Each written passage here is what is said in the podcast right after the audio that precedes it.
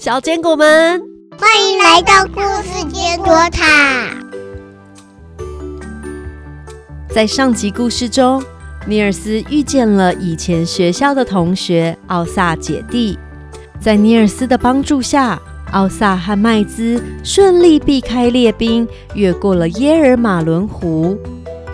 哎，尼尔斯已经随着雁群飞离斯坎尼省好远好远了呀，为什么还会遇到奥萨姐弟呢？今天这集故事要继续说，奥萨姐弟为什么会独自两人离开斯坎尼省，踏上旅程？继续收听故事。随着准备回北方迎接春天的燕儿启程，在冒险中学习爱惜动物和生命，在故事中一起成长。故事开始前，记得订阅故事坚果塔频道，第一时间收到故事更新通知。小坚果们准备好了吗？故事要开始喽！《企鹅历险记》，作者 Selma Lagerlof，栗子妈妈改写。第十四集《奥萨姐弟》下集，在尼尔斯和雁群北飞的这一年，到处流传着一个关于一对姐弟在瑞典流浪的故事。这对姐弟就是奥萨和麦兹，他们在瑞典的斯莫兰省出生。他们曾经和爸爸妈妈还有其他的兄姐们一起住。除了奥萨和麦兹，他们还有其他四个哥哥姐姐。在奥萨和麦兹还小的时候，发生了一件改变了全家命运的事。那是一个宁静、寒冷的夜晚。请问你有什么事吗，夫人？抱歉。打扰您休息了，我只是想问，只是想问，不知道。哎哎，你还好吗？怎么了？他还没讲完话就晕倒了。天哪，他身上好冷。爸爸，我们把他搬进屋里吧。我们家这么小。哪有地方给他睡呢？没问题的，我们大家挤一挤，总是可以挪出个地方给他打地铺的。于是，奥萨的妈妈收留了这个无依无靠、无家可归的女人。她病得非常严重，整个晚上不断的咳嗽，她的咳嗽声大到孩子们以为房子都要被震垮了。第二天，这个女人的病更重了，完全没办法起身。尽管如此，奥萨和麦兹的爸爸妈妈仍然亲切的照顾着她，帮她向医生拿药。为了要让她好好的休息，还把自己的床铺让给了她，自己在地上打起地铺来。这个女人的病况反反复复，好几天后。她终于清醒了过来。抱歉，夫人，打扰你们了。拜托，把我放在屋外的草丛中吧。我是好不了了，请让我在那里等待死亡的来临吧。我们既然让你进屋了，怎么可能再让你到外面餐风露宿？夫人，求求您了，我是个不祥之人，只要遇到我的人，都会遇到不幸，就让我一个人在外面独自的死去吧。怎么可能有这种事？别说了，我们不会让你一个人担心受怕的。这这是真的。我出生于农庄，日子原本过得很好，但是有一天，有一个讨厌我的人，把一个可怕的疾病传染给我。那个人还说，任何收留我的人、照顾我的人，都会因为我而变得不幸。你们真的是好人，我原本只是想跟您借个被子，我真的不想害您啊！拜托，让我走吧。奥萨和麦兹的爸妈没有答应，尽管他们很贫穷，而且心里有点害怕不安。不过，他们怎么样都没有办法把这个可怜的女人丢到荒野中。那个女人在那次短暂清醒后，状况越来越不好，很快就去世了。奥萨和麦兹一家虽然贫穷，不过一家人在一起幸福又快乐。爸爸是做缝纫机的师傅，妈妈和孩子们也会一起帮忙。大家一边工作，一边听着爸爸生动说着贩卖缝纫机的故事，屋子里总是充满了欢笑。但自从那个女人去世之后，噩梦降临。奥萨和麦兹的哥哥一个一个开始生病，三个兄弟一个接着一个死去。奥萨和麦兹觉得好像举办了好多好多的葬礼，在接连的葬礼之后，家里变得冷冷清清，每天都像在黑夜一样。爸爸总是一个人坐着发呆。不再工作，不再说笑，送走三个儿子，爸爸崩溃了。他怒吼着：“为什么厄运会降临到他家？帮助别人不对吗？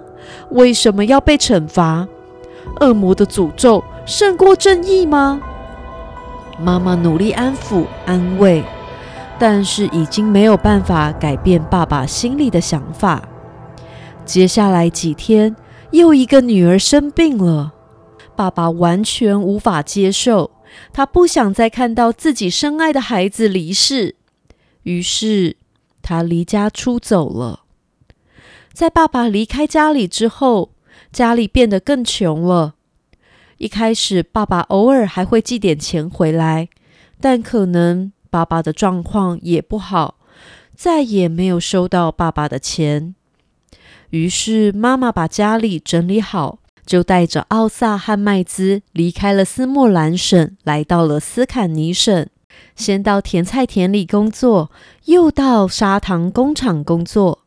他做事非常勤劳，日子虽然辛苦，但是还是努力的过活，没有陷入悲伤。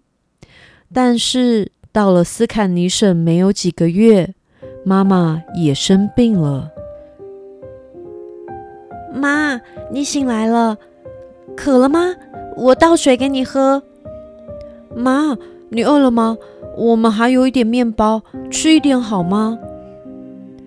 奥萨，麦子，来，妈妈跟你们说，妈，妈，你好好休息，有话不急着现在说啊。我知道，我可能撑不下去了。妈妈只是想跟你们说，房东太太已经答应，只要你们之后继续帮他看鹅，在我死了之后，你们可以继续住在这儿。妈，我们两个都还这么小，没有你我们怎么办？怎么会呢？你们两个都是厉害的孩子。房东太太很相信你们，才会请你们看鹅啊。奥萨做的牛奶糖味道很棒，麦兹做的玩具精致又可爱。别担心，你们一定可以的。如果如果当时我们没有收留那个流浪的女人，我们一家人就可以继续幸福的一起生活了。麦子，妈妈从不后悔收留他。我知道，我做的是对的。每个人总有一天会死，我很开心，我死的时候可以问心无愧，而不是心有不安。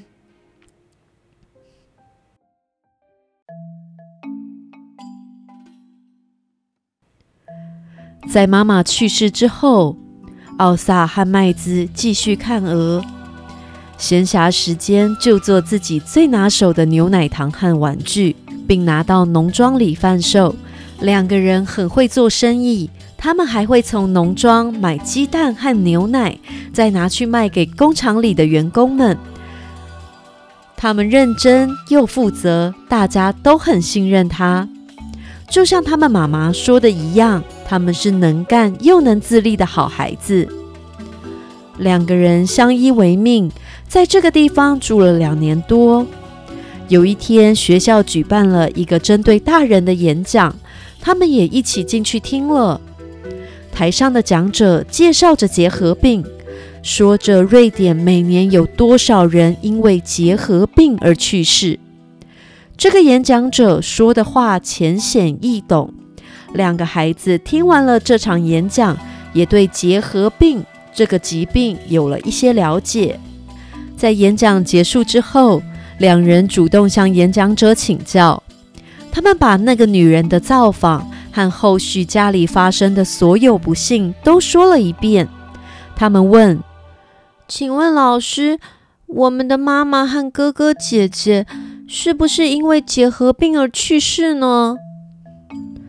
这非常有可能哦。如果当时我们把流浪女的衣服烧掉，消毒家里，不再盖她盖过的棉被。我们死去的家人有机会活下来吗？这倒是不好说。不过，如果你们多了解传染病一些，知道怎么做好清洁和防护，的确是有机会可以避免这一连串的灾难的。那个女人说这是个诅咒，只要有任何亲切招待她的人。都会蒙上厄运，染病而死，这是真的吗？这绝对不会是真的。没有人有这样的法力可以让别人染病而死。你们知道吗？这个传染病已经让这个国家许许多多的家庭被传染了。这天晚上，两姐弟聊了很多，他们决定要出发寻找爸爸。他们要跟爸爸说：“妈妈、哥哥们和姐姐是因为传染病而死去，并不是因为坏人的诅咒。善良对待别人不会让人遭受到厄运。”于是隔天，两人辞去看鹅的工作，他们到处打听，听说爸爸在非常遥远的北方工作，他们就动身出发了。虽然他们有赚一些钱，但是还是舍不得花钱坐火车。两人决定徒步前往。一路上，他们借住了一个又一个的农家，他们把自己的故事还有结核病的知识分享给一个又一个的家庭。每户人家也会指点他们往北方的路。他们的故事就这样传遍了全国。越来越多人知道，若有人得到传染病，要彻底清洁屋内和屋外，好好做好消毒和清洁，就有机会战胜病毒。两人一路旅行到了拉普兰，在拉普兰一度找不到爸爸工作的地方，他们还梦到半夜有个拇指般大小的小人告诉他们爸爸在哪里。最后，他们一家三人紧紧牵着手，一起启程回家。爸爸解开了长久以来的烦恼，一直弯着的腰挺得直直的。奥萨和麦兹放松的笑着，他们终于又可以当个孩子了。《企鹅历险记》连载故事每周五早上持续更新，记得按下追踪，还有分享给你的朋友们，也别忘了五星留言和栗子妈妈聊聊天。下个礼拜《企鹅历险记》第十五集飞回南方。再见，拜拜。